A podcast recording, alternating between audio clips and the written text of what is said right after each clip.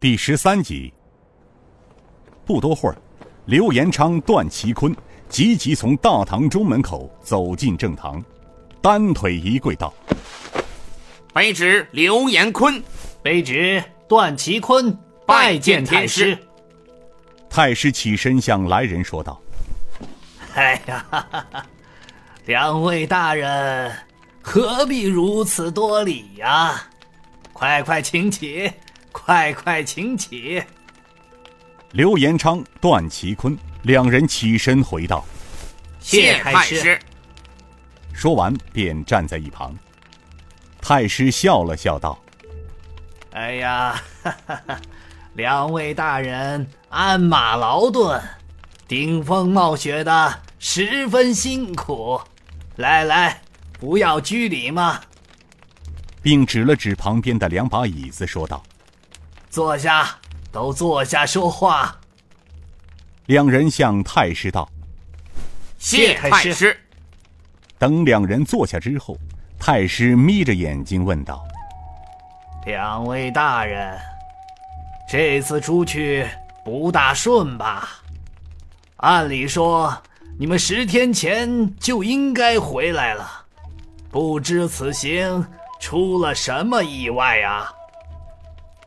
刘延昌说道：“启禀太师，卑职等人南下晋江一行，所做的事还算顺利，只是中途出了点小麻烦。引道员的一双幼子被一个江湖艺人救走了，还折了两名侍卫。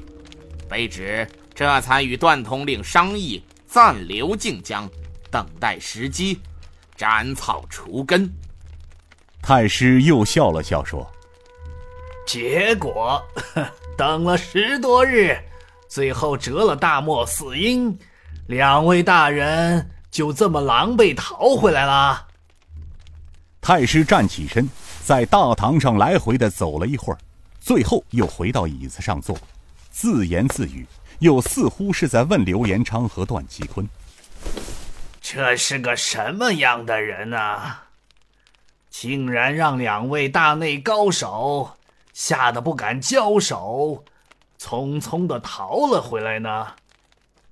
段其坤嘴角动了动，道：“太师，此人想必太师也听说过，他叫段天明，是江湖中鼎鼎大名的残剑门门主。”听到这里，太师有些吃惊的问道：“什么？”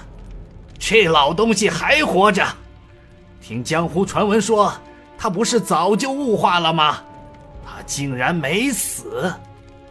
啊，如今他要是活着，应该有八九十岁的高龄了吧？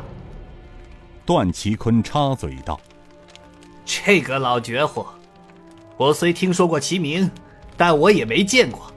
享誉江湖六十几年。”是个神龙见首不见尾的人物，这次见到，看样子也只不过是一个六旬老儿，一身武功出神入化。至于他瞬间出手杀了大漠四鹰，是有缘故的。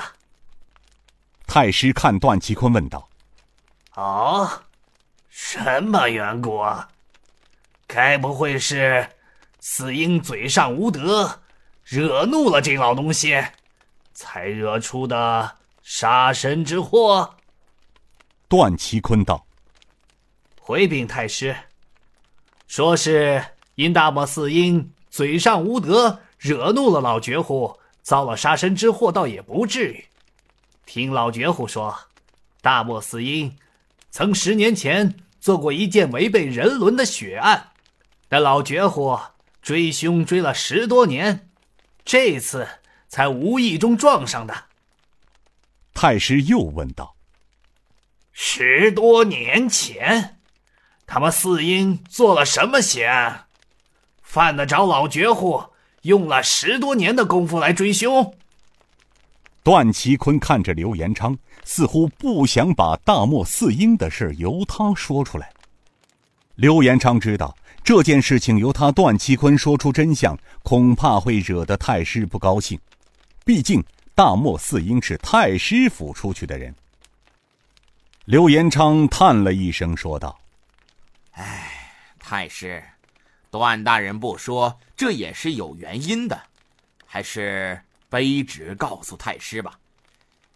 十年前，大漠四英在投靠太师之前，曾侵入戚家马场，杀掉了戚家马场一家十四口人不说，还轮加了戚家一双未成年的女儿。这件案子，咱家记得呢。”刑部也有公文批书在案，记得当时接到山西知府的邸报时，还是太师面呈给皇上的呀。